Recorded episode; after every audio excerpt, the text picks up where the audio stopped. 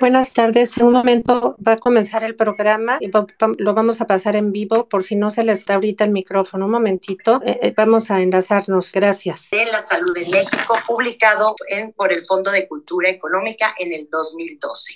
Eh, no te escuchas, Gracias, Katia. Perdón, sí. Bueno, les diré básicamente un par de reglas. Aquel que abra micrófono o nos haga ruido, lo sacaré de la sala. al terminar la presentación de Ciro, tendremos una ronda de preguntas en las que serán tres preguntas seguidas y daremos la respuesta a nuestro invitado. Eh, trataremos de darle voz a la mayoría que se puedan haremos una ronda de aquí mismo de nuestros invitados, una ronda de redes sociales, de Spaces y una de YouTube para que todos tengan oportunidad de participar. Muchas gracias, Ciro, te cedo, te cedo la palabra y estamos atentos. Hola, buenas noches. Pues muchísimas gracias por la invitación a, Unidos Somos Futuro. Quiero agradecer a Gerardo Velázquez Villada, a Katia Venegas, a Ricardo González y María Luisa Valenzuela por su invitación. Es para mí gusto hablar siempre en distintos foros de ciudadanos, de ciudadanas, de gente de la sociedad civil, de espacios académicos, empresariales. Creo que parte de la misión de los servidores públicos en nuestro país es explicar y dar la cara acerca de en qué consiste su trabajo, cuáles son sus responsabilidades y cómo se hace. Entonces, este espacio para mí es muy valioso. Les agradezco la oportunidad de explicar y al mismo tiempo, pues siempre es un reto eh, ser eh, pues evaluado y, y cuestionado, pero es parte de nuestra nuestro trabajo como servidores públicos. Eh, voy a compartir una presentación porque creo que el tema de la revocación de mandato es tan novedoso, tan complejo, han pasado tantas cosas que más eh, me vale eh, tener yo un, apoyo y también pues para facilitar a ustedes la, la exposición, no hacerla tan monótona, este, solo viéndome a mí. No sé si ahí ya la están viendo. Sí, ya la estamos viendo, gracias. Gracias. Bueno, la revocación de mandato es una figura de participación ciudadana muy nueva en nuestra historia. Se introdujo a la Constitución hace apenas eh, unos años, dos años, en diciembre de 2019, en el artículo 35 constitucional, donde se establecen los derechos de los ciudadanos, se, se fija que uno de estos derechos es participar en la revocación de mandato. Cuando hay revocación, cuando lo pide al menos el 3% de los ciudadanos inscritos en el listado nominal, cuando además esto ocurre en 17 entidades federativas, o sea, no basta reunir el 3% en el Edomex, la Ciudad de México, Veracruz, Jalisco, que son las entidades más pobladas, sino en más de la mitad, en 17, y los resultados son vinculantes si vota al menos el 40% del listado nominal y si participa ese 40% y más de la mitad. Dice adelante con la revocación, cesará el encargo de quien ocupe la presidencia de la República, la ley de revocación de mandato dice que es un instrumento justamente eh, para determinar la conclusión anticipada en el cargo de la persona titular de la presidencia a partir de la pérdida de confianza. Ahora bien, ¿cuál ha sido el trayecto legal después de que llegó a la Constitución esta novedosa figura que, como todos sabemos, impulsó el actual presidente de la República? Los transitorios de esta reforma constitucional Constitucional le dieron al Congreso 180 días después de eh, diciembre de 2019, el 20 de diciembre, para que hiciera la ley secundaria. También en los transitorios se establecía que este instrumento lo solicita la ciudadanía exclusivamente a partir de la pérdida de confianza. Es decir, quien ya no confía en el presidente, quien quiere que se vaya es quien lo solicita. Y también posibilita que se aplique al actual presidente de la República. Yo soy de la opinión que el actual presidente fue electo por seis años y no le debió haber aplicado, pero esa es mi opinión personal y lo que ya está en la Constitución es que sí le aplica a el actual titular del Ejecutivo. ¿Qué pasó después de esta reforma constitucional? Pues que en junio de 2020 se cumplieron los 180 días para que el Congreso emitiera la ley y no la emitió. Eh, el propio Tribunal Electoral del Poder Judicial de la Federación federación apremió al Congreso para que cumpliera con su obligación y no lo hizo. Y ya hasta 2021, cuando era inminente que se acercaban los plazos de, la, de los artículos transitorios para que hubiera la revocación, nosotros desde el INE dijimos, pues hay un vacío legislativo, hay que hacer unos lineamientos porque la figura ya está en la Constitución y el que el Congreso no haga la ley, pues no hace eh, nugatoria la disposición constitucional. Por lo tanto, el INE emitió el 27 de agosto del año pasado unos lineamientos diciendo pues cómo íbamos a organizar esto si se nos solicitaba e incluso diciendo cómo se nos tenía que solicitar porque no estaba reglamentado. Hubo quien nos acusó de estar invadiendo las facultades del Congreso y finalmente, gracias a que nosotros en agosto sacamos eh, los lineamientos, el Congreso se activó, eh, como decimos coloquialmente, se puso las pilas y publicó el 14 de septiembre del año pasado finalmente la ley que tenía que haber aprobado. Es decir, se tardó, en junio de 2020 se tardó eh, más de, de, 600 días desde el 2019 eh, en cumplir con su misión. Pero bueno, ya tenemos las reglas. Un tema polémico que acaba incluso de ser debatido esta semana en la Suprema Corte es acerca de la pregunta, porque en la ley secundaria se formuló una pregunta que dice, ¿estás de acuerdo en que, viene el nombre de quien ocupe la presidencia, se le revoque el mandato por pérdida de la fianza o siga en la presidencia de la República hasta que termine su periodo?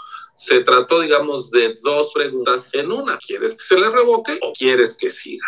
Por eso, distintos eh, legisladores eh, interpusieron una acción de inconstitucionalidad diciendo que lo que se aprobó en la legislación secundaria no le hacía honor a lo que dice la Constitución, que es expresamente revocación de mandato. Esta semana, como les decía, el primero de febrero, esto fue votado por el Pleno de la Suprema Corte de Justicia en la Nación y el proyecto que presentó el ministro ponente era diciendo que la pregunta resulta inconstitucional. Él proponía que a partir de confianza lo que sigue o sigue en su periodo se eliminara, que quedara una pregunta. Con el ministro ponente estuvieron otros seis ministros, es decir, siete votos declarando la inconstitucionalidad. Pero como nuestra constitución tiene una fórmula que no existe en ningún otro tribunal Constitucional del mundo y es que para declarar contraria a la Constitución una norma tienen que votarlo una mayoría calificada. En otros lados, pues basta con que la mayoría de los jueces constitucionales dicen esto no se apega y se acaba. Pero en nuestro caso tiene que haber al menos ocho votos. Así que los siete votos no fueron suficientes y con cuatro votos en contra se salvó, digamos, la constitucionalidad y por eso no cambió la. Entonces, ¿cuál va a ser la boleta que esté en la revocación? Pues esta que están ustedes viendo como muestra, que pregunta si estás de acuerdo en que Andrés Manuel López Obrador, presidente de los Estados Unidos mexicanos, se le revoque el mandato por pérdida de la confianza o siga en la presidencia hasta que termine su periodo. Las opciones son que se le revoque por pérdida de confianza o que siga en la presidencia de la Esto ya está cerrado, lo resolvió la Corte. Entonces, bueno, una certeza acerca de cómo va a ser el ejercicio. Era necesario recaudar, como yo les decía, porque así lo establece la Constitución, el 3% al menos de eh, los ciudadanos del padrón del listado nominal, que son 2.758.277 firmas. Eso es lo que se tenía que recaudar. Y aquí recabar, permítanme decir cómo se entregan las firmas al INE. Ustedes recordarán que en 2018 tuvimos por primera vez candidatos independientes, no postulados por partidos a la presidencia de la República y que el año pasado también, eh, bueno, en 2020, surgieron partidos que luego eh, perderían su registro, pero tanto los candidatos independientes como los nuevos partidos tuvieron que reunir firmas, apoyos para llegar a la boleta. ¿Cómo se reúnen esos apoyos? ¿Cómo se venían reuniendo? A través de una, de una aplicación en un teléfono inteligente. El INE desarrolló la app y permite que un teléfono inteligente dado de alta por un auxiliar que se registra ante el INE tome la foto de la credencial para votar por ambos lados, tome la foto de eh, eh, lo llamamos la foto viva del ciudadano eh, y la firma. Es decir, hay cuatro cosas que se capturan. La credencial para votar por ambos lados. Foto viva es que la persona que está dando su credencial permita que se tome una foto en ese momento y se pone la firma. Con eso, ¿qué garantiza? Que el apoyo lo dio una persona con su credencial para votar original, que estuvo presente, lo autorizó y eh, firmó. En el proceso de verificación de apoyos para candidatos independientes recibimos muchos apoyos falsos. Se retrataban objetos, eh, se fotocopiaban credenciales para votar, pantallazos de credenciales, etcétera, etcétera. Y todos esos los invalidamos. Desde 2017 eh, que aprobamos esta aplicación y que ha ido mejorando, como todas las aplicaciones, lo sabemos, las actualizas, mejoras, eh, solo dejamos que en los municipios de menor grado de desarrollo, de mayor marginación en nuestro país, se entregaran los formatos en papel. Y no hace falta que cada persona que quiere dar su apoyo tenga un teléfono inteligente, sino los que están capturando. Y no importa que no haya internet, porque el teléfono guarda los datos, la aplicación, y en cuanto llegas a donde hay conexión de datos, se envían al Y en ese momento nosotros hacemos eh, la comprobación de si esos datos que se capturaron coinciden con el padrón electoral, con el listado nominal y sabemos si los apoyos son válidos o no. Esto lo apoyaron todos los partidos políticos en 2017, lo apoyaron para verificar las firmas de los nuevos partidos en 2020 y sin embargo en esta ocasión eh, tuvimos una impugnación del partido Morena diciendo que la aplicación afectaba los derechos y que entonces también deberíamos de aprobar el papel en todo el territorio nacional, no solo en los municipios de mayor marginación. El Tribunal Electoral, que puede revisar todas las decisiones del INE, el INE no es omnipotente, todas sus decisiones pueden ser sometidas a control del tribunal, el tribunal decidió que en esta ocasión y cambiando criterios anteriores, se valía entregar en papel. ¿Cuál es el problema de que se entregue en papel? Lo quiero decir con toda franqueza, que los mecanismos de seguridad que nos da la no los tenemos. Es decir, que esté la persona presente en el momento de firmar, que además de que le tomen la foto a mi credencial donde aparezco yo, luego también esté yo presente. Es decir, que nadie tiene una imagen de mi credencial, que nadie usó una fotocopia de mi credencial que pudieron sacar porque algún día que llegué a hacer un trámite me la pidieron y le sacaron una fotocopia. Si alguien es beneficiario de un programa social y presentó su credencial y le hicieron copia, en fin, hay muchas maneras de que alguien puede tener una foto de alguna credencial para votar. En el momento en el que no se hace por la, pues basta tener una fotocopia para vaciar los datos correctamente, porque pues ahí están nuestro nombre, nuestra clave de lector, y eso se presta, déjenme decirlo así, a la simulación y queríamos evitar que ello fuera posible. Ni hablar, el tribunal lo validó y el INE, como siempre, en un Estado de Derecho, acata las sentencias jurisdiccionales. ¿Qué pasó? Entre noviembre, el 1 de noviembre y el 25 de diciembre se recibieron las firmas tanto en A como en papel.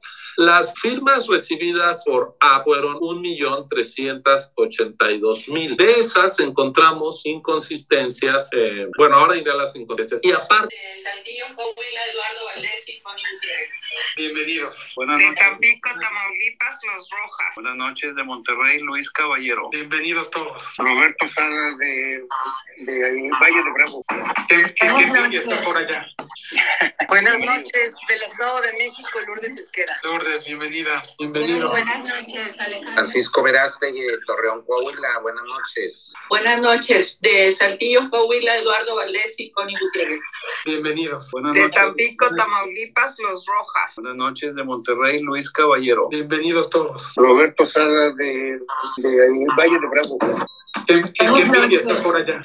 Buenas noches del Estado de México, Lourdes Esquera. Lourdes, bienvenida. Buenas noches, Alejandra Esquivel de Querétaro. Buenas noches, Tere López de, del DF, de la Ciudad de México. Muchas gracias. Buenas noches de la ciudad de Tijuana, Marta Orsi. Bienvenidos. Saludos de Guadalajara, Felipe Rosas. Felipe, bienvenido. Buenas noches. Buenas noches, Tania. Tania Leites de Huizquilucan. Miguel Merodio de Chihuahua, Chihuahua. Buenas noches, somos María y Efren de Morelos. Good. ¿De croquetas good? Yeah. Buenas noches, Alberto Alanís de Huizquilucan. Buenas noches, Tania de Huizquilucan. Buenas noches, Lorena y Emilia Bunra de Acapulco, Guerrero. Eduardo Ortiz Tirado desde la Ciudad de México. Bienvenidos.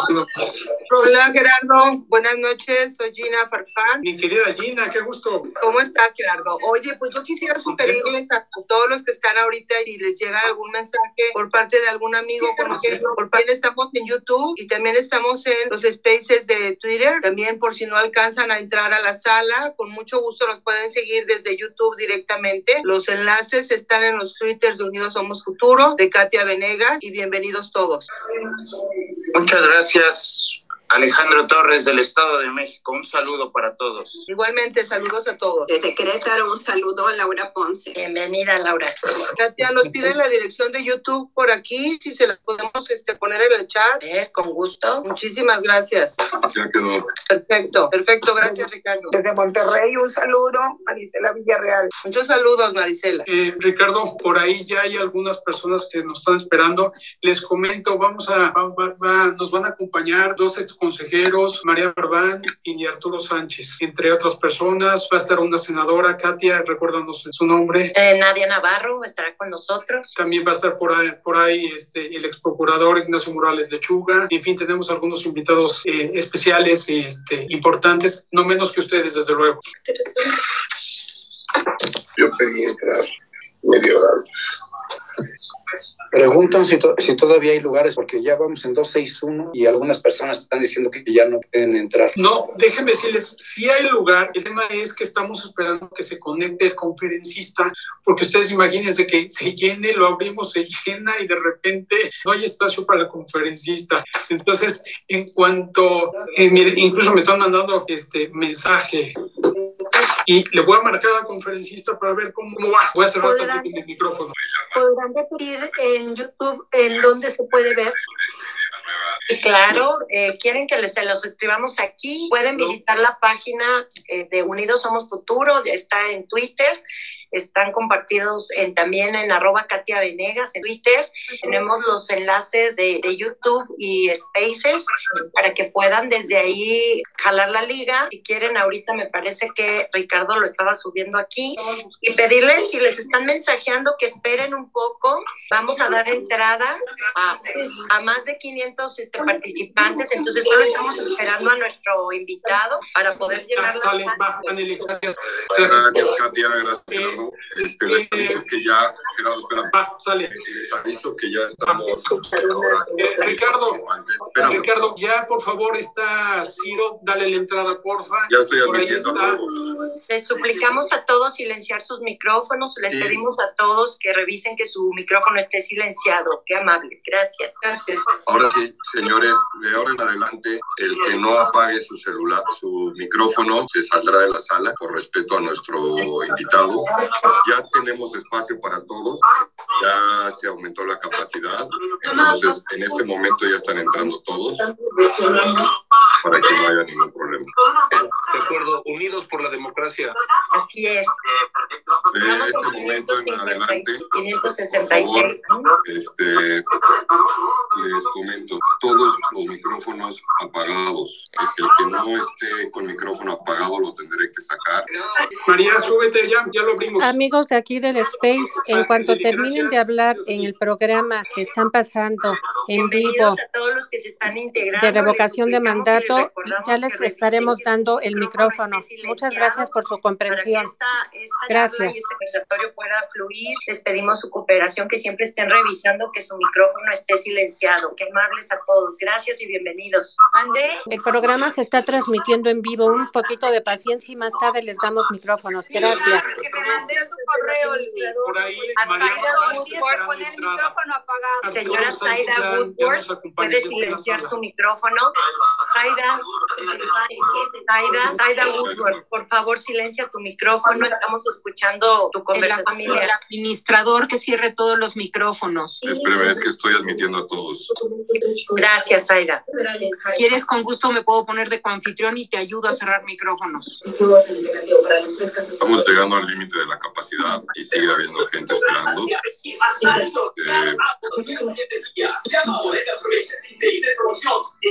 Este, listo. Eh, en este momento ya estamos a nada de llegar a nuestra capacidad y sigue aumentando. Estamos a 100 personas de llegar al límite. Mientras tanto, les comento que también estamos en YouTube con más de, con varios, es que no los veo aquí, pero bueno, son bastantes los participantes también en YouTube. ¿Están apagados los micrófonos? Ya, ya están todos apagados. Nada más estamos esperando unos momentitos en lo que se llene la sala para arrancar. Ya y no, los dejo tantito. tu pastilla. Hay varios micrófonos encendidos todavía. O sea, Ahora sí, ahí estamos. Perdón, ¿en qué canal de YouTube? Les estoy poniendo en estos momentos la- el canal de YouTube para que lo puedan ver. Es, eh, ahora sí. Bueno, les voy a presentar ahora sí a Gerardo Velázquez, fundador de Unidos Somos Futuro. Vamos a dar la palabra para que pueda este, dar la bienvenida a nuestro, a nuestro anfitrión y los dejamos ya para esta presentación y vamos a dar inicio. Pues buenas noches. Este, por ahí no veo, no veo dónde está nuestro, nuestro invitado. Hola, buenas noches. Ciro, buenas noches, qué gusto. Pues bueno, ya, ya, ahora como dirían en la hora de opinar, ya estamos a- en la hora de comenzar. Eh, y bueno, buenas noches a todos, buenas noches a, a nuestro invitado especial, el doctor Ciro Murayama, que amablemente aceptó nuestra invitación para hablar pues, de, de- de dos temas que están en la agenda de México, de los mexicanos, eh, y que son de gran trascendencia. Estos son la revocación de mandato y los empates al Instituto Nacional Electoral. Eh, desde luego, oh, agradecemos la- el espacio que nos da el, el consejero del Instituto Nacional Electoral, Ciro Murayama. Ciro, te damos la más cordial bienvenida y les damos la más cordial bienvenida a los integrantes de Unidos Somos Futuro y desde luego a todos los, los participantes en este foro. Eh, Ricardo, adelante, por favor. Gracias. Eh, ahora viene Cata Venegas con una pequeña semblanza de nuestro invitado. Buenas noches, bienvenidos a todos y a todas. Eh, queremos aprovechar este foro para, para comentar y subrayar que los instrumentos de participación ciudadana son muy importantes, ya que estos instrumentos vigorizan y dinamizan la democracia en cualquier sociedad, por lo cual subrayamos esto como de suma importancia. Asimismo, queremos subrayar que siempre es necesario un árbitro que lleve a cabo con esta neutralidad el ejercicio y asimismo garantice los resultados. Creemos en, en el INE como tal, como un árbitro neutro que ha logrado llevar a cabo con mucho, mucha capacidad y profesionalismo sus labores. Creo que hoy México, todos, a todos nos pertenece el INE y en- por esta razón estamos muy contentos de celebrar este conversatorio. Daremos una breve semblanza de nuestro invitado, el doctor Ciro Murayama Rendón. Actualmente es consejero electoral del INE, licenciado en Economía por la Universidad Nacional Autónoma de México, donde cursó sus estudios de 1990 a 1994. Es doctor en Ciencias Económicas y Empresariales por la Universidad Autónoma de Madrid, donde obtuvo el grado en el año 2000. En la administración pública ha prestado sus servicios como coordinador ejecutivo de investigación en el Instituto Belisario Domínguez del Senado de la República, asimismo en el Instituto Federal Electoral. Es profesor titular nivel admitivo de tiempo completo.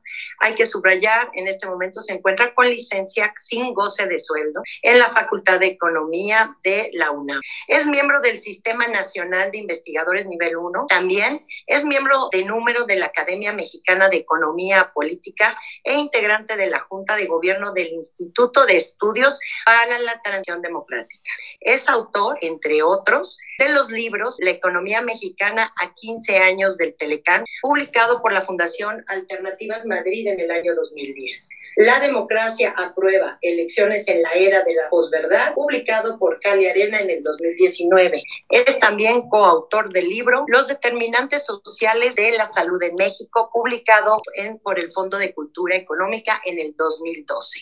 Eh, no te escuchas, Gracias, Ricardo. Perdón, sí. Bueno, les diré básicamente un par de reglas. Aquel que abra micrófono o nos haga ruido, lo sacaré de la sala. Este, al terminar la presentación de Ciro, tendremos unas rondas de preguntas en las que serán tres preguntas seguidas y daremos la respuesta a nuestro invitado.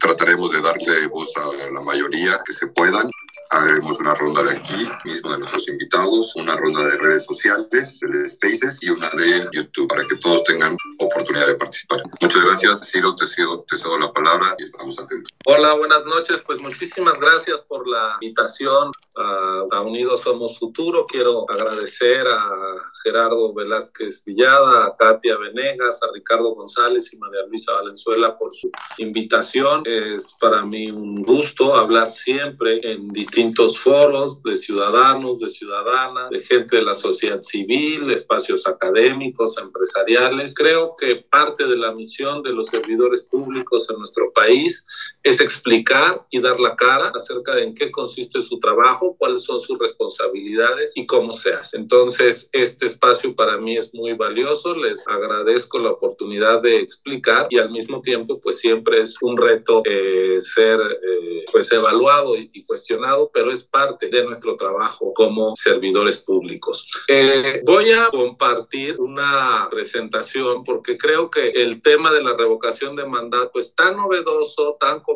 han pasado tantas cosas, que más me vale tener yo un, un apoyo y también pues para facilitar a ustedes la, la exposición, no hacerla tan monótona, este, solo viéndome a mí. No sé si ahí ya la están viendo. Sí, ya la estamos viendo, gracias. Gracias. Bueno, eh, la revocación de mandato es una figura de participación ciudadana muy nueva en nuestra historia. Se introdujo a la Constitución hace apenas eh, unos años, dos años, en diciembre de 2019, en el artículo 35 constitucional, donde se establecen los derechos de los ciudadanos, se, se fija que uno de estos derechos es participar en la revocación de mandato. Cuando hay revocación, cuando lo pide al menos el 3% de los ciudadanos inscritos en el listado nominal, cuando además esto ocurre en 17 entidades federativas, o sea, no basta reunir el 3% en el OMEX, la Ciudad de México, Veracruz, Jalisco, que son las entidades más pobladas, sino en más de la mitad, en 17, y los resultados son vinculantes si vota al menos el 40% del listado nominal y si participa ese 40% y más de la mitad dice adelante con la revocación, cesará el encargo de quien ocupe la presidencia de la República. La ley de revocación de mandato dice que es un instrumento justamente eh, para determinar la conclusión anticipada en el cargo de la persona titular de la presidencia a partir de la pérdida de confianza. Ahora bien, ¿cuál ha sido el trayecto legal después de que llegó a la Constitución esta novedosa figura que, como todos sabemos, impulsó el actual presidente de la República? Los transitorios de esta reforma constitucional le dieron al Congreso 180 días después de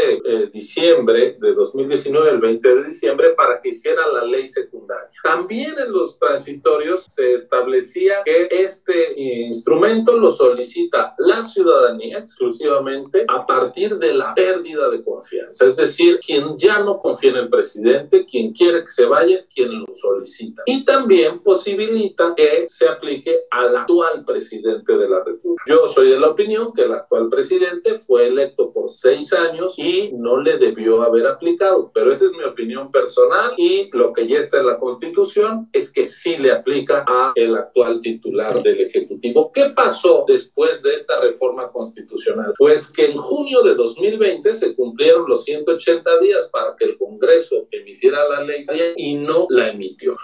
Eh, el propio Tribunal Electoral del Poder Judicial de la Federación apremió al Congreso para que cumpliera con su obligación y no lo hizo. Y ya hasta 2021, cuando era inminente que se acercaban los plazos de, la, de los artículos transitorios para que hubiera la revocación, nosotros desde el INE dijimos, pues hay un vacío legislativo, hay que hacer unos lineamientos porque la figura ya está en la Constitución y el que el Congreso no haga la ley, pues no hace eh, nugatoria la disposición constitucional. Por lo tanto, el INE emitió el 27 de agosto del año pasado unos lineamientos diciendo pues cómo íbamos a organizar esto si se nos solicitaba e incluso diciendo cómo se nos tenía que solicitar porque no estaba reglamentado. Hubo quien nos acusó de estar invadiendo las facultades del Congreso y finalmente, gracias a que nosotros en agosto sacamos eh, los lineamientos, el Congreso se activó, eh, como decimos coloquialmente, se puso las pilas y publicó el 14 de septiembre del año pasado finalmente la ley que tenía que haber aprobado. Es decir, se tardó, en junio de 2020 se tardó eh, más de, de, 600 días desde el eh, 2019 en cumplir con su misión. Pero bueno, ya tenemos las reglas.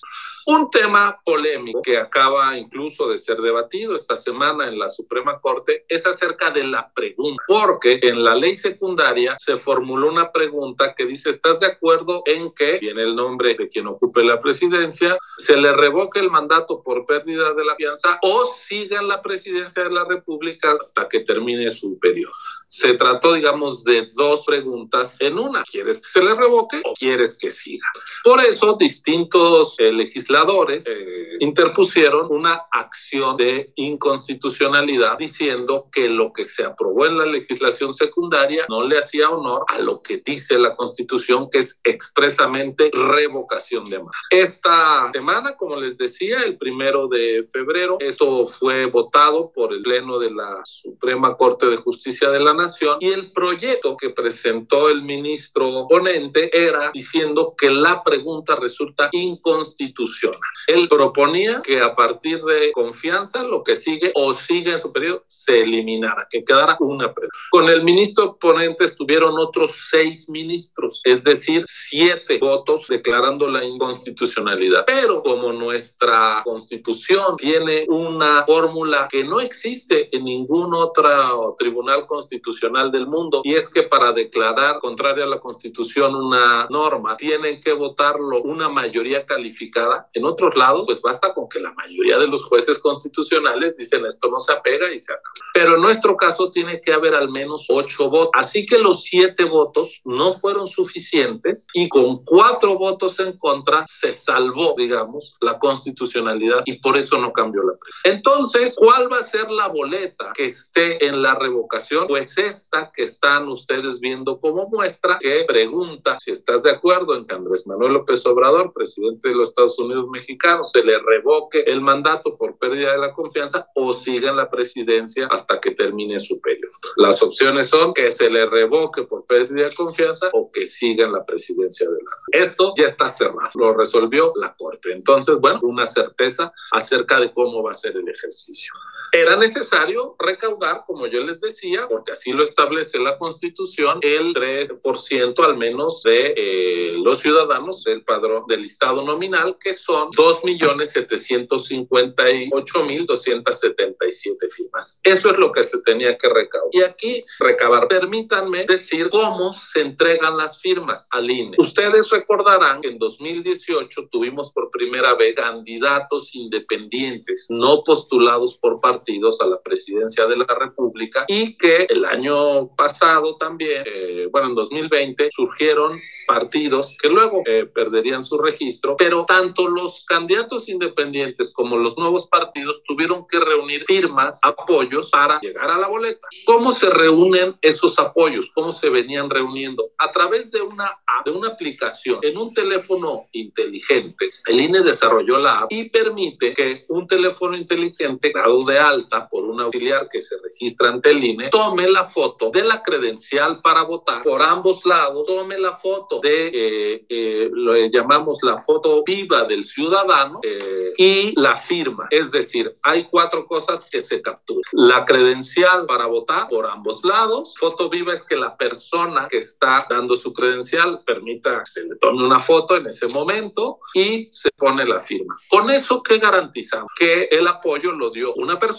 con su credencial para votar original, que estuvo presente, lo autorizó y eh, firmó. En el proceso de verificación de apoyos para candidatos independientes recibimos muchos apoyos falsos. Se retrataban objetos, eh, se fotocopiaban credenciales para votar, pantallazos de credenciales, etcétera, etcétera. Y todos esos los invalidamos. Desde 2017 eh, que aprobamos esta aplicación y que ha ido mejorando, como todas las aplicaciones, lo sabemos, las actualizas, mejoras, eh, solo dejamos que en los municipios de menor grado de desarrollo, de mayor marginación en nuestro país, se entregaran los formatos en papel. Y no hace falta que cada persona que quiere dar su apoyo tenga un teléfono inteligente, sino los que están capturando. Y no importa que no haya internet, porque el teléfono guarda los datos, la aplicación, y en cuanto llegas a donde hay conexión de datos, se envían al Y en ese momento nosotros hacemos eh, la comprobación de si esos datos que se capturaron coinciden con el padrón electoral, con el listado nominal y sabemos si los apoyos son válidos. Esto lo apoyaron todos los partidos políticos en 2017, lo apoyaron para verificar las firmas de los nuevos partidos en 2020 y sin embargo en esta ocasión eh, tuvimos una impugnación del partido Morena diciendo que la aplicación afectaba los derechos y que entonces también deberíamos de aprobar el papel en todo el territorio nacional, no solo en los municipios de mayor marginación. El Tribunal Electoral que puede revisar todas las decisiones del INE, el INE no es omnipotente, todas sus decisiones pueden ser sometidas a control del tribunal. El tribunal decidió que en esta ocasión y cambiando criterios anteriores se valía entregar en papel. ¿Cuál es el problema de que se entregue en papel? Lo quiero decir con toda franqueza, que los mecanismos de seguridad que nos da la A no los tenemos. Es decir, que esté la persona presente en el momento de firmar, que además de que le tomen la foto a mi credencial donde aparezco yo, luego también esté yo presente. Es decir, que nadie tiene una imagen de mi credencial, que nadie usó una fotocopia de mi credencial que pudieron sacar porque algún día que llegué a hacer un trámite me la pidieron y le sacaron una fotocopia si alguien es beneficiario de un programa social y presentó su credencial y le hicieron copia. En fin, hay muchas maneras de que alguien puede tener una foto de alguna credencial para votar. En el momento en el que no se hace por la, pues basta tener una fotocopia para vaciar los datos correctamente, porque pues ahí está nuestro nombre, nuestra clave de lector y eso se presta, déjenme decirlo así, a la simulación y queríamos evitar que ello fuera posible. Ni hablar, el tribunal lo validó y el INE, como siempre, en un Estado de Derecho, acata las sentencias jurisdiccionales. ¿Qué pasó? Entre noviembre, el 1 de noviembre y el 25 de diciembre se recibieron las firmas tanto en A como en papel. Las firmas recibidas por A fueron 1.382.000. De esas encontramos inconsistencias. Eh, bueno, ahora iré a las inconsistencias. Y aparte... En un momentito retomamos la, la transmisión. Una falla técnica del Zoom. Un momentito, enseguida seguimos. Que fuéramos con la Secretaría de Hacienda. No hay problema y a la Secretaría de Hacienda la vinculó, es decir, le dio la orden de responder a la brevedad de forma fundada y motivada, porque la revocación de mandato, si bien la organiza el INE, es responsabilidad de todo el Estado mexicano. Y nosotros, en atención a esa sentencia del tribunal, volvimos a hacer un ajuste y nos quedó de todas formas un déficit, un faltante para instalar todas las casillas de 1.738. Ya bajamos de los 3.830 a 1738 en el mayor esfuerzo. Cancelamos la construcción de dos edificios del INE al interior del país que nos iba a permitir dejar de estar pagando rentas y generarle economías al Estado mexicano. Pospusimos proyectos, pero pues nuestra voluntad era hacer la revocación en los mejores términos. Sin embargo, pues por el recorte no nos alcanzaba y necesitábamos lo de eh, eh, la ampliación de Hacienda. Así que el 13 de enero entregamos la solicitud a la Secretaría de Hacienda. Antes de que Hacienda recibiera nuestro oficio, debidamente explicado por qué necesitábamos ese monto, tuvimos una respuesta política en la mañanera y nos dieron un, eh, una recomendación, una propuesta de cómo ajustar nosotros para liberar. Bueno, este ejercicio invade las facultades constitucionales del INE. El gobierno no puede decirle a un organismo autónomo cómo recortar, cómo usar sus recursos. No le puede decir a la UNAM, baja bájale a investigación, súbele a docencia, quita difusión de la cultura. Este, no le puede decir al, al INAI, al Banco de México, tampoco a nosotros. Para eso somos autónomos. La época en que gobernación mandaba a la autoridad electoral ya se acabó venturosamente y cuando se acabó empezó la vida democrática en México. Nos planteaban que desapareciéramos, por ejemplo, el fideicomiso con el cual pagamos eh, lo que la ley mandata que se le da a un trabajador cuando termina su vida profesional. Entonces nos estaban incluso pidiendo que violáramos los derechos laborales de la gente. Decían, no se preocupen, esta propuesta del gobierno no va a a sus trabajadores sindicalizados, pues aquí nunca ha habido un sindicato, o sea, no sabían ni de qué institución estaban hablando, la verdad, un trabajo muy poco serio por parte del Ejecutivo Federal. Dicen, si reducen el sueldo de los 1.336 funcionarios de director de área para arriba, eh, van a ahorrar, pues no existen esos directores de área, somos de director de área para arriba hasta el consejero presidente, somos 121 en todo el país los funcionarios. Luego se sacó eh, la un anuncio de que el INE era el instituto más caro de, de, América Latina, curiosamente sin comparar el tamaño de los padrones electorales o de, de los países y excluyendo a Brasil, que es un, eh, el Tribunal Supremo Electoral de Brasil, pues un organismo muy competente, pero pues no les eh, iba a salir la acusación. Bueno, esa fue la respuesta política, eh, lamentable que, que, el, que así se haya actuado con esa ligereza jurídica y con ese desconocimiento técnico operativo de lo que es el INE. Y finalmente, el 31 de enero, es decir, este lunes, ya recibimos la respuesta formal, que es una negativa rotunda, dice que no es viable jurídicamente dar recursos adicionales al instituto.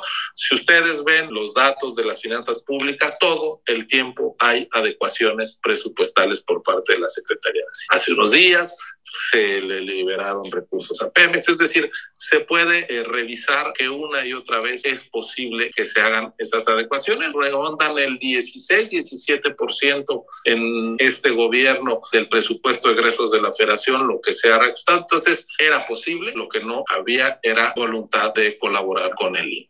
Hubo el día de ayer dos decisiones muy relevantes, una de la Corte y otra del Tribunal, que nos dan luz acerca de cómo avanzar después de la negativa del gobierno gobierno.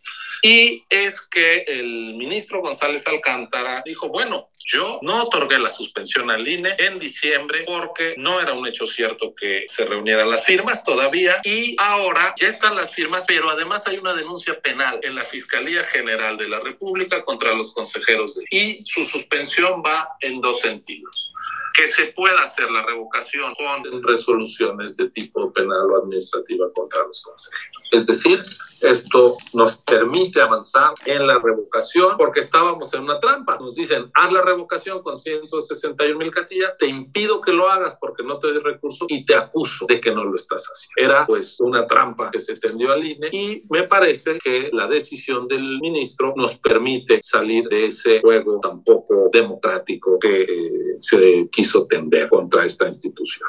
Y ayer mismo la Sala Superior del Tribunal Electoral confirmó que nuestro acuerdo acuerdo de readecuaciones presupuestales es adecuado, que es correcto, porque Morena lo impugnó diciendo que no habíamos hecho lo suficiente y que lo que había que hacer era lesionar los eh, derechos de los trabajadores, bueno, reducir el fideicomiso, donde están las medidas que han venido insistiendo, y lo que la sala superior dice que el INE cuenta con la atribución exclusiva para aplicar las medidas de racionalidad presupuestal y disponer de los recursos, entonces pues no es un partido el que nos dirá cómo hacerlo, de tal manera que con estas decisiones de los jueces vamos a avanzar. ¿A dónde va para concluir? Hacer la revocación. Mañana el Consejo General va a emitir la convocatoria en el plazo que estaba previsto.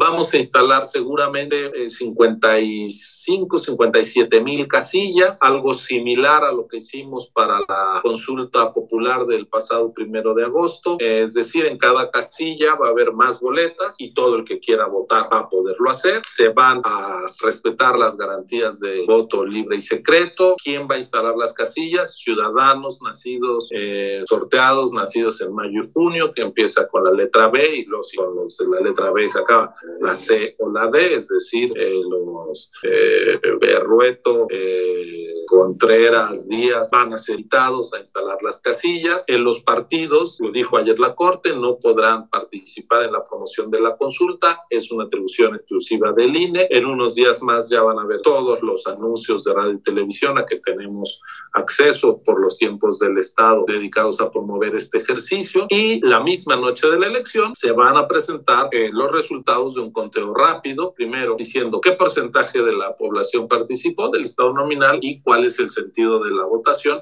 Y esa misma noche se harán los contos. Este día, el 10 de abril, para que el resultado sea vinculante, tendrá que votar al menos el 40% del padrón. Estamos hablando de algo más de 37 millones 200 mil electores. Y si se reúne esa cifra y más de la dice que eh, se revoque, pues entonces ya se activará eh, lo que la Constitución prevé. ¿Qué les puedo decir? Que la participación es libre, es el derecho de cada quien, es una decisión individual. Si la gente quiere participar, va a tener una casilla instalada por el INE con todas las garantías de voto secreto, como debe ser. Y en todo este periplo, pues lo que podemos decir es que el INE autónomo, profesional e independiente sigue en pie y está al servicio de la ciudadanía a pesar de todas las agresiones que ha recibido en los últimos tiempos. Pues esto es lo que yo quería compartir con ustedes. Estoy a sus órdenes. Muchísimas gracias. Muchas gracias, Tiro. Excelente la, la exposición. Una disculpa por todos los inconvenientes que tuvimos. Eh, sigo tratando de admitir personas, pero es muy difícil dar con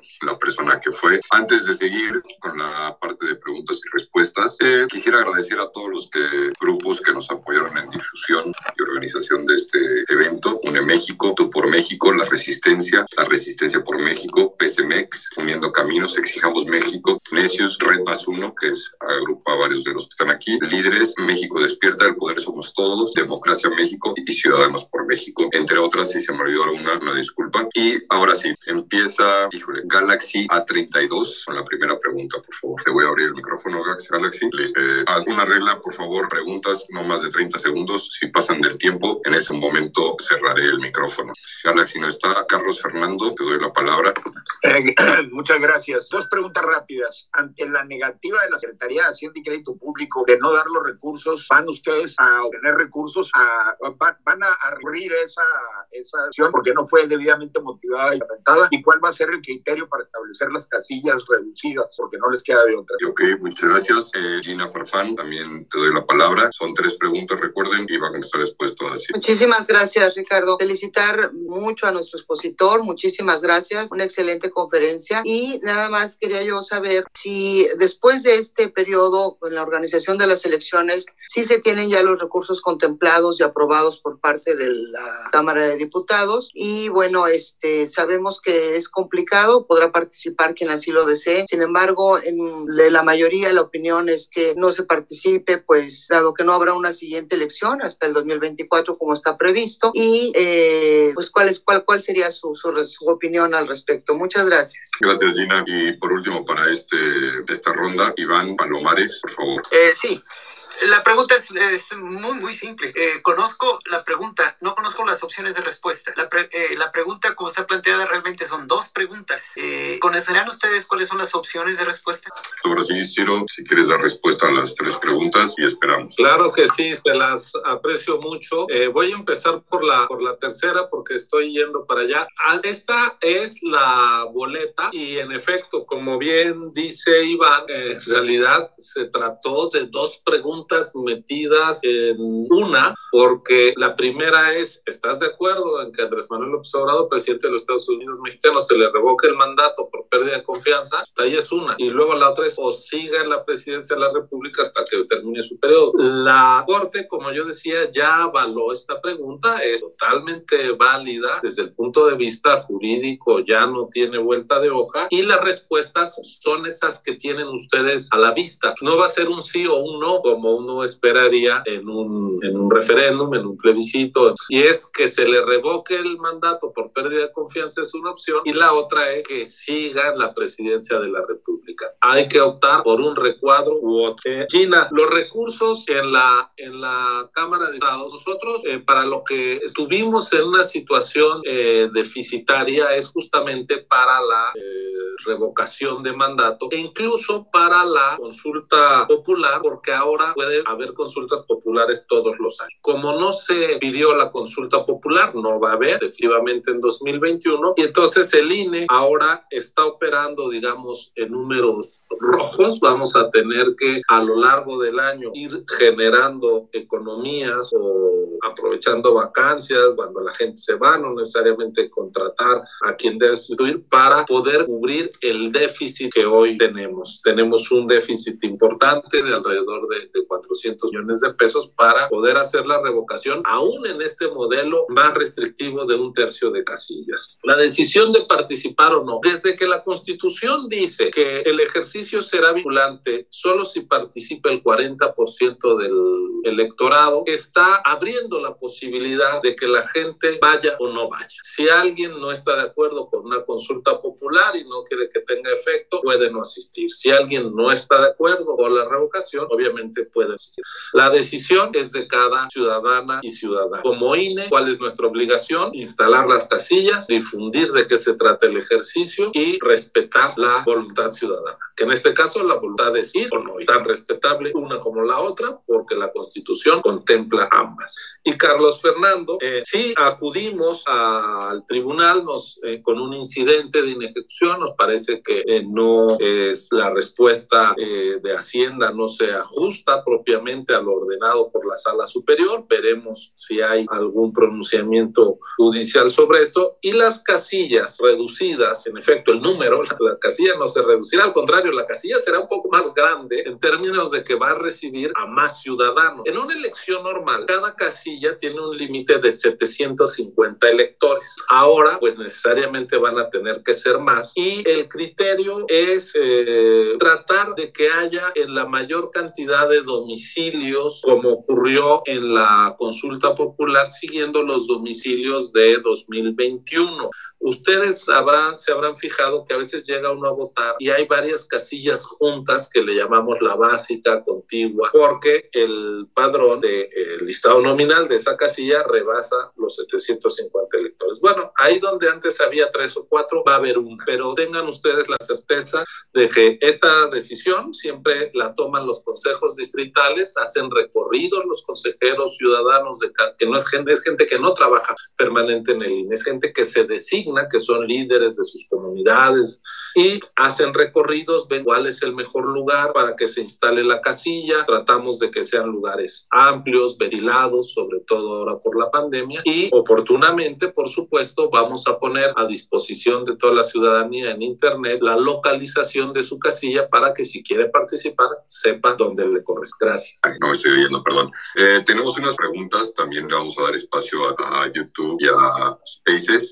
Entonces te hago tres preguntas ahorita de redes sociales para darles espacio. Una que viene de Yo soy Arlen. ¿Por qué no se declara inválido el proceso de las firmas debido a la cantidad de firmas falsas que no reconocieron haberla dado, que era el 25%?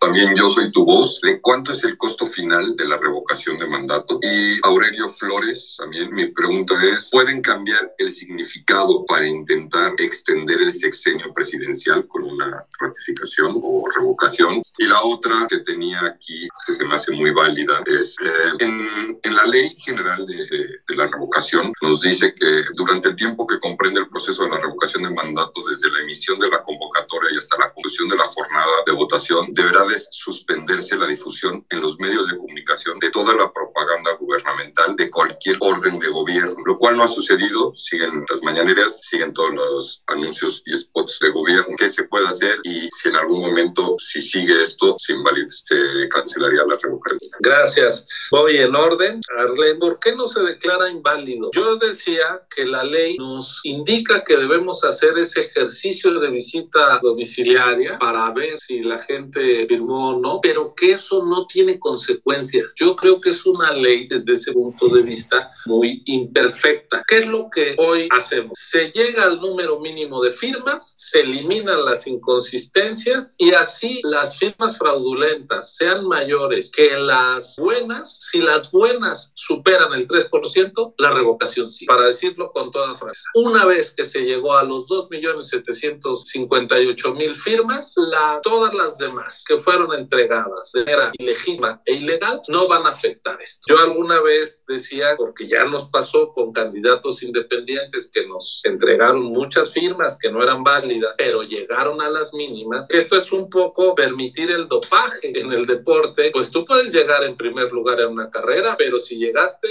este, recurriendo a sustancias indebidas, te quitan la medalla. Quizá algo así debería de hacerse. Es decir, si presentaste un número de firmas arriba del 3, del 5%, inválidas que puedan tener algún dolo, pues quedas descalificado por, por trampa, ¿no? Pero eso no está en nuestra ley y lamentablemente, pues, el, o, o no lamentablemente, el INE aplica la ley, el INE no la hace. Si de por sí, de simplemente aplicarla, nos acusan de excedernos, imagínense. Eh, el costo final son 1.567 millones de pesos hasta el momento. Eso es lo que el INE ha distraído de proyectos estratégicos que tenía, de tareas eh, que nos parecen eh, indispensables, pero pues es el recurso público que el INE ha canalizado para este ejercicio. Ese es el costo. ¿Puede cambiar el significado para extender el sexenio? Lo quiero decir con toda claridad. La revocación no puede desde ningún punto de vista verse como una ratificación del presidente más allá del el día en que debe de salir de Palacio Nacional de acuerdo a la votación de 2018. La única posibilidad que puede darse es que si vota más del 40% de la gente y de ese 40% la mayoría absoluta vota por la revocación, se acaba. Nunca este ejercicio, en los términos constitucionales vigentes, puede verse como una puerta para extender un mandato. Sería totalmente antidemocrático y anticonstitucional. Eh, ¿Debe de suspenderse toda propaganda gubernamental? Sí, la convocatoria formal se emite el día de mañana y tiene que acabar la propaganda. Hay un diferendo porque el gobierno ha insistido en que las mañaneras no son propaganda. Algunos criterios del tribunal han dicho en algunas ocasiones que sí. Spots y anuncios seguramente no va a haber, ni de el gobierno federal, ni de los gobiernos locales, ni municipales. Solo hay la previsión de algunas campañas que tienen que ver con la salud, con la protección civil y con la educación. Es decir, si hay anuncios sobre eh, medidas para el COVID, eh, vacunación, en fin, esos anuncios de servicio básico a la población se tienen que seguir dando, haya o no haya revocación de mandato. Lo mismo pasa con las campañas electorales. Todo demás tiene que salir del aire y eh, el presidente no puede ni ningún funcionario estar llamando a participar en la revocación y tampoco los partidos políticos. La única instancia del Estado mexicano que tiene la obligación y la atribución de difundir la revocación, y así lo haremos, es el INE. Y todo lo demás es la ciudadanía, sin funcionarios públicos y sin partidos políticos. Esas son las reglas del juego y pues veremos si se respeta. Muchas gracias, Ciro, una vez más. Y seguimos con Mo RG México. Mo RG México. Bueno, si no está, entonces nos vamos con Marta Irene. Marta Irene, eh, tampoco. seguimos con Iván Palomares. Ah, muchas gracias. Eh, nuevamente, eh, pregunta muy, muy, muy corta. En el hipotético caso de que se le revoque el mandato al presidente actual, ¿qué sigue? Es decir, ¿se va a nombrar presidente sustituto? ¿Se va a convocar nuevas elecciones? Gracias. Este, Olga, Olga María, por favor, tu pregunta. Sí, buenas. Eh, ¿Me escuchan? Sí. Bien, eh, yo eh, al señor Murayama simplemente comentarle que a mí me parece, o lo que yo estoy mirando, es que la constitución mexicana eh, no garantiza que el Instituto Electoral obtenga los recursos necesarios para poder instaurar eh, el número de casillas que son necesarias de acuerdo al número de población que está en el padrón electoral, lo cual quiere decir que cualquier gobierno turno, por una cuestión de hostilidad o por una cuestión de elección, puede hacer lo que acaban de hacer, disminuir la capacidad del Instituto Electoral para que el país en su entero pueda votar con el objetivo de debilitar eh, de una manera eh, con dolo e intencional al Instituto Electoral y limitar la capacidad de los ciudadanos, de todos los ciudadanos para votar. La Constitución mexicana eh, garantiza esto o no lo garantiza y se pueden hacer este tipo de jugarretas políticas. Gracias. Gracias, Hugo. Y por último en esta ronda, eh, Javier López, por favor. Javier López, ok. Si no, viene Rogelio González, por favor. Rogelio González, bueno, creo que no activan su audio. Entonces, te voy a hacer una pregunta que nos llega también desde las redes sociales por parte de Francisco Torres Landa de UNE México. Se está poniendo a prueba la capacidad del INE para Aquí estoy, resistir. aquí estoy. Aquí aquí Javier. estoy, Javier López. Adelante, Javier. Dos preguntas, señor Ciro. Mis respetos para usted y todos los que constamos ahorita. Eh, en todos los escenarios se piensa que va a ganar el, Morena y el AMLO por la forma en que están manipulando toda la situación. Entonces, esto conlleva a que es un solo juego y pues es inválido. La otra pregunta, eh, estamos ante una situación muy difícil con este gobierno. Eh, ¿Cuál es la, la capacidad de supervivencia del INE ante todos los embates que le cierran todos los medios económicos, legales y antes como se están presentando casi casi como un gobierno socialista? Gracias. Eh, son tres, no sé si quieres que te haga una más, Ciro, o vemos esas tres. Una más. Ahora sí, de Francisco Torres Landa, que está por medio de YouTube, ya no alcanzó a entrar, eh, de UNE México. Se está poniendo a prueba la capacidad del INE para resistir el embate por parte del presidente y de Moreno. ¿De qué manera está blindado el Consejo General del INE el funcionamiento del proceso de revocación para no dar pauta a que el Ejecutivo se queje del resultado, particularmente en un escenario de baja afluencia de votantes? Y en la misma línea, pensando no solamente en este ejercicio, sino en las elecciones 22, 23 y sobre todo la del 24, ¿cuáles son las mejores herramientas que tiene la ciudad- ciudadanía a su alcance para proteger la institucionalidad y funcionamiento del INE? Es decir, ¿de qué manera se puede dar mayor apoyo al INE en formas no tan obvias como es simplemente la defensa en redes sociales? Gracias. Gracias de nuevo por, por sus preguntas, muy, eh, algunas muy interesantes. Eh, eh, empiezo por la de Iván. Eh, si llegara a darse la, que la mayoría de la gente vota por la revocación y participa al menos el 40%, el presidente se tiene que ir y la, el Congreso de la Unión tiene que nombrar presidente sustituto. No habría nuevas elecciones hasta 2024. Eh, es decir, eh, pues no, no, las elecciones van a ser en junio de 2024, pase lo que pase el 10 de abril con la revocación. ¿Y de dónde saldría el presidente nuevo? Del Congreso de la Unión, donde hoy en las dos cámaras el partido del gobierno y sus aliados tienen mayoría. Ese dato es público y evidente. Entonces, pues seguramente serían esas fuerzas políticas las que eh, tendrían que ponerse de acuerdo para nombrar a quien sustituyera al presidente hoy en funciones y que llegó a su cargo por la elección popular. Eh, Olga María, usted plantea un tema muy delicado y muy importante, que es qué pasa si se asfixia presupuestalmente al INE para realizar sus labores y se le obstaculiza. Nosotros compartimos esa preocupación y por eso es que hemos acudido a la Suprema Corte de Justicia de la Nación, porque en realidad todos los derechos que la Constitución le da, no al INE, porque el INE no tiene derechos, tiene obligaciones, tiene atribuciones, tiene responsabilidades. Quien tiene derechos es la ciudadanía. La ciudadanía tiene derecho a elecciones libres, genuinas, bien organizadas, con base en los principios de independencia, máxima publicidad, certeza, legalidad. Y la Cámara de Diputados, en una decisión presupuestal, puede comprometer el ejercicio de esos derechos. ¿Y quién debe de cuidar los derechos cuando son atropellados? Los jueces. Por eso acudimos a los máximos jueces en la pretensión de que pueda decirse así no se hace el presupuesto.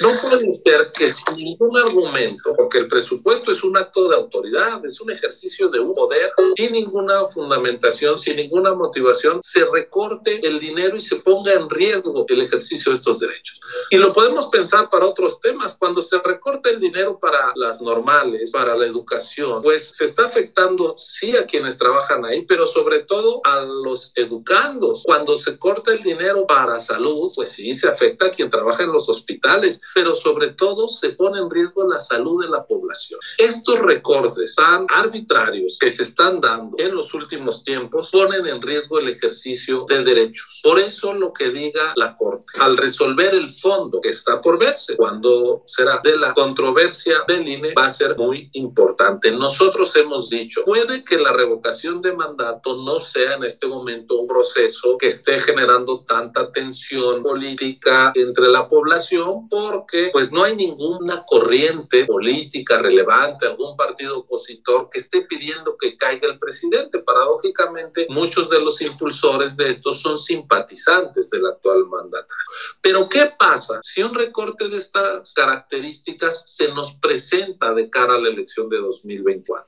Se puede poner en riesgo la gobernabilidad de México. Claro. Y eh, eso tiene que ver con las preguntas de Francisco Torres de Javier López. Eh, la capacidad del INE frente a esta situación. Bueno, el INE va a seguir transitando por la vía constitucional para defender su autonomía y sus atribuciones. El INE es una construcción de generaciones de mexicanas y mexicanos comprometidos con la democracia, desde que nació el IFE, transformado luego el INE. Quienes somos hoy consejeros y lo dejaremos de ser más temprano que tarde, porque así debe ser, pues solo estamos sirviendo un tiempo aquí, pero la institución es indispensable, porque México es un país muy complejo, muy plural y muy diverso venturosamente. Y elecciones competidas va a seguir habiendo en los municipios, en la Ciudad de México, en las entidades, por la presidencia, y no nos podemos dar el lujo de que esas elecciones no sean hechas con todos los estándares de certeza y calidad que nos han logrado colocar como un ejemplo mundial.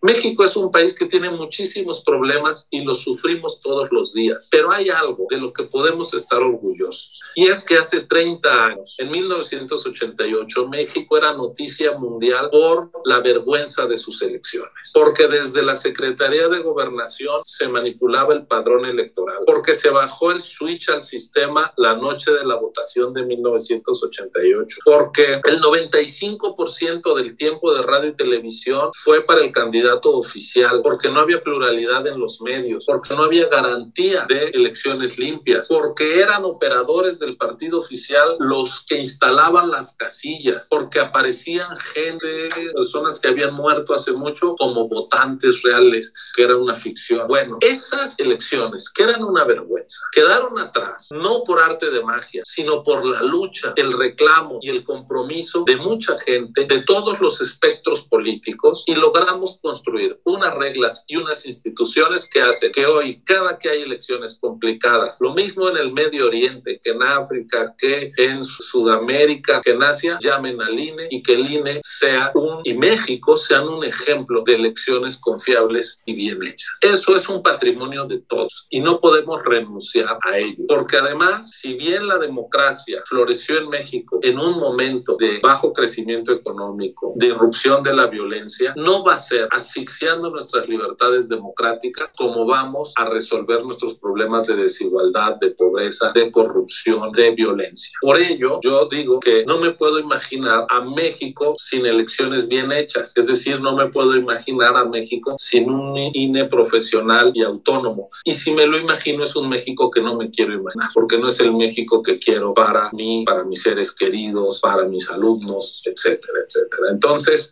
¿qué tenemos que hacer? No darle la espalda a la cosa pública.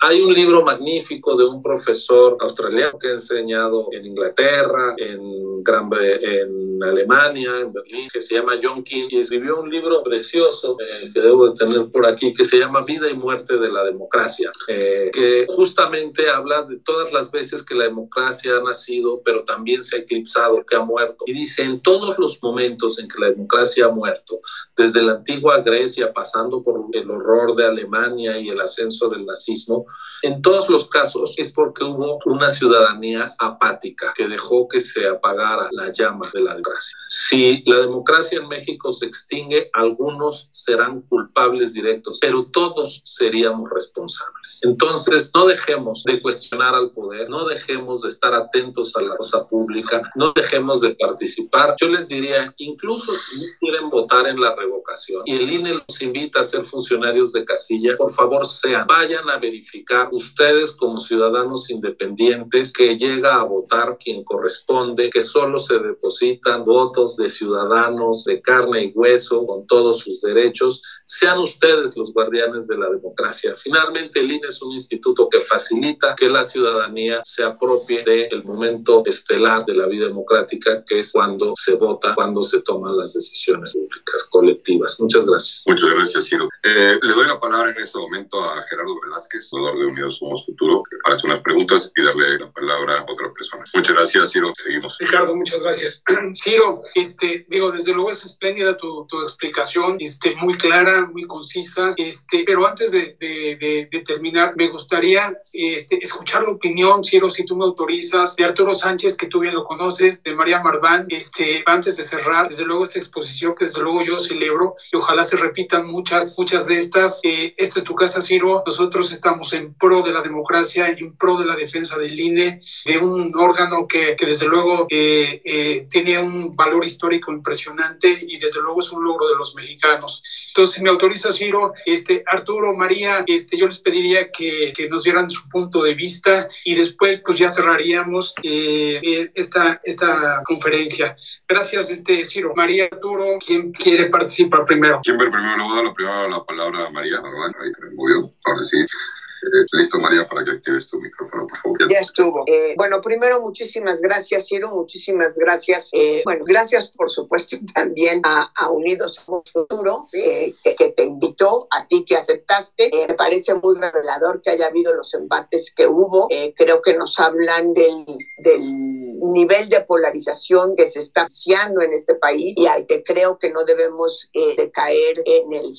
desde luego, ir a votar o no es algo que, que que tú difícilmente puedes decir porque eres muy institucional y yo te agradezco esa institucionalidad. Es una decisión eh, personal. Pero yo como, como es consejera y eh, desde la, la comodidad de la academia, sí puedo decir que es una desgracia que nuestro país se haya aprobado la revocación de mandato. No es un, eh, un avance democrático como se ha querido presentar, es un riesgo para la democracia más en un sistema presidencial. Y lo que podemos ver en América Latina es eh, que los países en los que se ha aprobado la revocación de mandato, en realidad hay eh, mucha más inestabilidad que una mejor democracia. No voy a recomendar porque creo que no es el lugar ni el momento. Si la gente debe o no ir a votar, como bien dijiste tú en tu exposición, hoy día la, la, la revocación de mandato es una realidad con el eh, marco jurídico que tenemos, creo que podríamos reclamarle mucho a Morena, pero también mucho a la oposición, que dejaron que pasaran las cosas eh, como las permitieron. Yo creo que pudieron haber hecho un mejor papel en, en, en el proceso de negociación de la ley de revocación de mandato, pero estamos donde estamos. Coincido contigo en el que el papel de la Corte fue muy lamentable. En especial me es preocupante el argumento del ministro presidente que fue finalmente el voto decisorio. Eh, yo no soy abogada, como bien sabes tú, tú tampoco lo eres, como muchos lo saben, pero pues la historia, nos la historia de nuestras vidas personales nos ha ido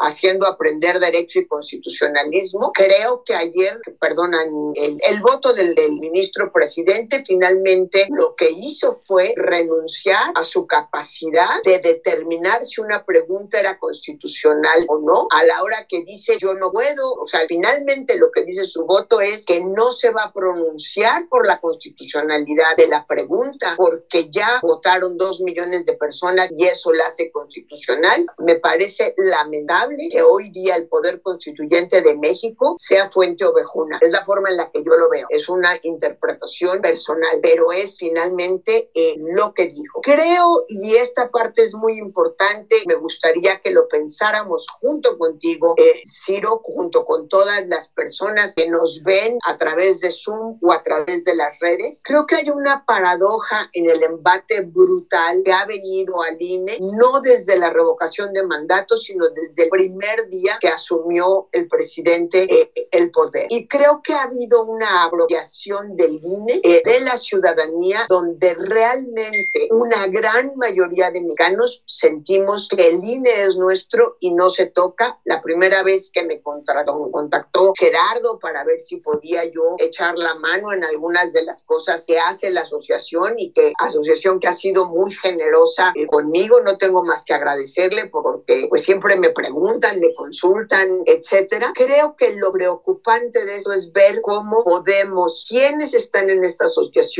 quienes no estamos y todos los demás, seguir defendiendo al INE. Como bien dices, yo no me imagino al INE, a, a este país sin el INE. Me parece imposible que la organización de las elecciones regresen a gobernación y aun cuando esto fuera, las exigencias que hoy tiene nuestra ley electoral deben ser una garantía de unas buenas elecciones. Creo que estamos llamados a participar en esta defensa del INE. Insisto, no voy a decir si la gente debe o no debe ir a votar, cada uno lo decidirá. Hay cualquier cantidad de opiniones en las redes sociales, si el no votar es fortalecer al presidente, si el, el votar es fortalecer al presidente, ciertamente estamos en una posición en la que no quisiéramos estar. Lo que es seguro desde mi perspectiva es que debemos de defender al INE, debemos de defender la democracia y debemos de exigirle a la oposición que haga lo propio. No hay manera de hacer una reforma constitucional sin que haya un pacto, por lo menos con alguna o algunas de las oposiciones. De verdad, Ciro, muchísimas gracias. Gracias, Gerardo, por, por darme la palabra. Eh, me da muchísimo gusto el éxito de esta,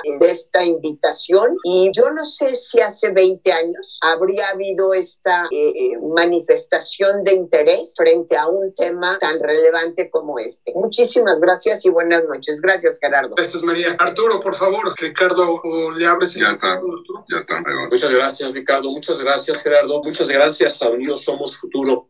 Eh, eh, y sobre todo, Ciro, muchas gracias por lo esclarecedor, sobre todo de tu exposición. Nos hiciste un recorrido que paso por paso permite muy claramente entender eh, tres cosas.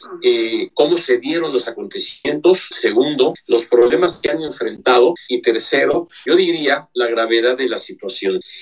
Lorenzo Córdoba últimamente ha dicho frecuentemente que es importante defender la democracia todos los días, porque no hay nada que haga hagan ustedes, eh, básicamente se han concentrado en Lorenzo y en ti, que eh, no sea acusado o, respondido por parte de Morena, ya sea en la mesa del Consejo General, ya sea en la Cámara de Diputados, en cualquier lado. Y defender la democracia, dice Lorenzo, es algo que tenemos que hacer todos los días. Algo que tenemos que eh, insistir cotidianamente, porque esto no se acaba aquí. ahorita estaba en mi costumbre de contar los días pues estamos a 65 días del día 10 de abril de la revocación de mandato. Apenas mañana van ustedes a aprobar la convocatoria que van a tener que decirnos ahí cuántas casillas, todos los procedimientos y demás. Y todavía falta que Morena vaya en contra de la convocatoria y ante el Tribunal Electoral y habrá que todavía esperar a ver qué dice el Tribunal Electoral sobre la decisión que ustedes tomarán mañana, entre otras, el número de casillas. Qué bueno que la Corte ya se pronunció porque apoya eh, lo que parece obvio. Eh, es muy fácil decir eh, que nadie está obligado a lo imposible, pero es más cómodo decirlo cuando la Corte dijo hágase hasta donde se pueda hacer con los recursos que tiene. Y eso yo creo que ya es un espaldarazo. Y yo creo que las noticias de esta semana tienen suficientemente nerviosos a los organizadores. Los datos que ustedes han dado sobre la falsificación de firmas, presos, eh, que salieron de la cárcel a firmar y después regresaron a su celda, eh, eh, muertos que se levantaron eh, de sus tumbas a firmar y después se volvieron a enterrar, etcétera, etcétera, hablan ya de una preocupación. El mismo hecho de que mientras tú estés hablando rayaran la pantalla o interrumpieran dos veces esta, esta transmisión, pues hablan mucho, yo diría, de nerviosismo, a veces desesperación, pero sobre todo habla mucho de la falta de argumentos. Han perdido los argumentos. Y eso creo que es un dato importante. Sin embargo, mi preocupación mayor es que ya se sentaron algunos precedentes y se podrían sentar otros muy peligrosos para la democracia. Ustedes van a organizar la revocación de mandato eh, con boletas impresas en papel bond y lo van a hacer porque de otra manera no saldría. Imprimir el papel, eh, fabricar el papel seguridad e imprimir en papel seguridad implica un costo que para estos momentos ni hay tiempo ni es posible ni hay dinero. Qué peligroso sería que en el 24 la Cámara de Diputados dijeran, pues imprimieron en papel seguridad en la revocación de, eh, en, papel bond en la, en la, revocación de mandato, pues háganlo así esta vez. Oye, si no tienen dinero para las 161 mil casillas o las 180 mil que seguramente serán para el 24, pues pongan las 50 y tantas mil, aunque como tú bien dices, se estén lastimando derechos. Y hay cosas que ustedes no han cejado en defender y creo que es algo que justamente la ciudadanía tiene muy claro. En ningún momento ustedes en estos recortes han puesto en jaque una de las eh, relaciones más fuertes que tiene el INE con la ciudadanía, que es entregarle oportunamente su credencial para votar con fotografía, que además le sirve para identificarse como mexicanos eh, en, en, diferentes aspectos. Yo creo que ahí hay muchos eh, momentos importantes en donde el INE tiene esa gran fortaleza de la credibilidad, pero también para poder sacar esta eh, revocación de mandato se han tenido que tomar decisiones que podrían más adelante ser utilizadas como una forma de presionar al INE para que las cosas no se hagan con la pulcritud con la que nos tienen acostumbrados. Lo que tú dices es muy cierto. Si en el 2024 se hace este tipo de recorte y se empiezan a buscar salidas paralelas para eh, tener el proceso electoral, mala tarde para nuestra democracia. Por eso me sumo a tu llamado y al llamado de Lorenzo Córdoba de que es necesario defender nuestra democracia todos los días. Después de la revocación de mandato no se acabar la historia. Después vendrá eh, una, eh, intentos de reformas electorales. Después vendrán eh, elecciones locales. Después vendrán otros procesos en donde va a haber que seguir defendiendo a nuestro INE, a nuestra democracia. Y a mí me gusta sumarle al hashtag yo defiendo al INE eh, uno nuevo. Yo confío en el INE porque sé que ustedes van a respaldarnos y defendernos como ciudadanos. Y prueba fundamental es la credencial, pero sobre todo el conjunto de acciones que ojalá nos ayuden a entender y explicar por qué lo que tú dices es muy cierto. No se entiende este país sin un INE libre, autónomo, sólido, con la capacidad de tomar decisiones y sobre todo ahora, como ya se ratificó, con capacidad de gestión. Eh, a mí me parece que estamos viviendo días difíciles para la democracia, pero confío que ustedes están dando una batalla a la que nos tenemos que sumar todos como ciudadanos para poder eh, eh, defender nuestra, nuestra democracia, pero como tú bien dices, nuestros derechos. Muchas gracias. Muchas gracias, Arturo. Este, antes de seguir, ya dándole cierre a esta conferencia agradeciendo tu tiempo, Ciro, eh, quisiera agradecer también a la Resistencia que nos apoyó en la transmisión vía YouTube, a Isabel que nos apoyó en la transmisión vía Spaces. Eh, los números son bastante buenos, 1.300 views en YouTube, 1.000 aquí y 1.200 en Spaces, más los, más los de Facebook que fueron como 700, 800 en promedio. Eh, le doy la palabra a Gina Farfán para que cierre, no sin antes agradecerles a todos los que estuvieron aquí presentes y a, a ti, Ciro, por tu tiempo y tus palabras. Muchas gracias. Gina, puedes darnos el cierre por favor.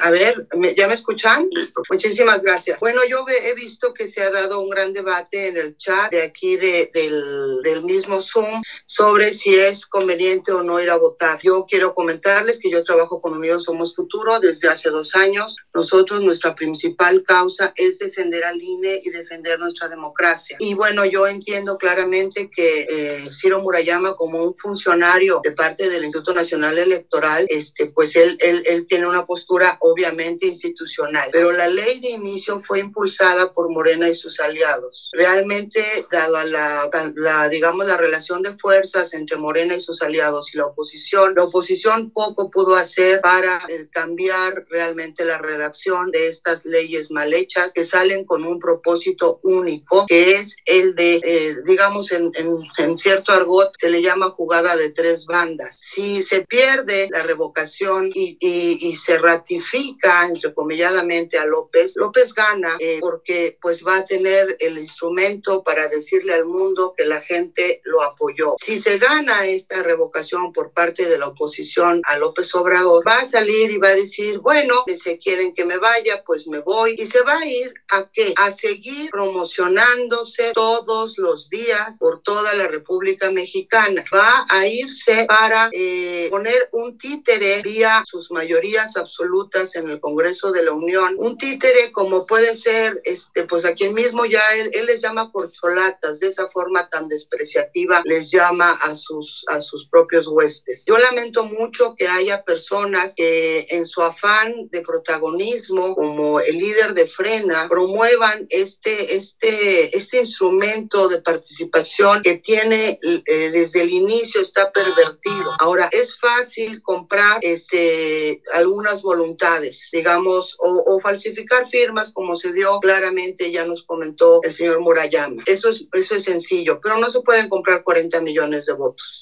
Ni siquiera Morena y el gobierno lo puede hacer. Yo los invito a que hagan una reflexión y les agradezco mucho eh, su participación con nosotros. Gracias. Pero no sé si quieres unas palabras de cierre. Eh, yo le pediría a Katia que, que, que, que, que acabe de cerrar esto, desde luego, este, la exposición de, de Ciro. Ciro, muchas gracias, muy clara. María, muchas gracias. Arturo, a todos los participantes. Y Katia, este, bueno, por ahí vi a, a Dulce María Sauri. Dulce María, bienvenida. Este, qué bueno que estás en este foro, te agradecemos tu presencia. Y este, Katia, yo te pediría, por favor, si eres tan amable, de que concluyas esta, esta videoconferencia, Katia. Bueno, creo que, creo que Katia no está, no está conectada. Ciro, muchas gracias. Gracias a todos los, los participantes. Y ojalá, ojalá tengamos la oportunidad de, de echarte nuevamente, Ciro. Con todo gusto. Muy buenas noches. Gracias por esta oportunidad. Gracias a ti, gracias a todos los participantes. María Arturo, gracias. Muchas gracias a todos los que escucharon con nosotros. Mil gracias. Este, para quienes no nos escucharon desde un principio, les comento que vamos eh, con el hashtag de la XRS o de Yo Defiendo al INE. Les vamos a dejar los links donde pueden verlo en Facebook, en YouTube y se va a quedar grabado también aquí en, en Spaces. Muchas gracias a todos. Eh, la verdad es que fue un esfuerzo bien grande de, de, muchos. Acuérdense que todos somos ciudadanos. Esta es la sociedad civil. Eh, por ahí quienes llegaron temprano, a ver, nos tiraron las transmisiones de Facebook, nos tiraron la transmisión aquí en YouTube, se metieron tres veces al Zoom. Eh, al final de cuentas, creo que es trabajo de todos estar unidos y velar por la democracia de nuestro país. Muchas gracias y bonita noche para todos. Muchas gracias a todos por su paciencia y, y, y muchas gracias por la comprensión de no haberles dado los micrófonos, pero era para que se escuchara al señor consejero eh, Ciro Murayama. Gracias por su presencia.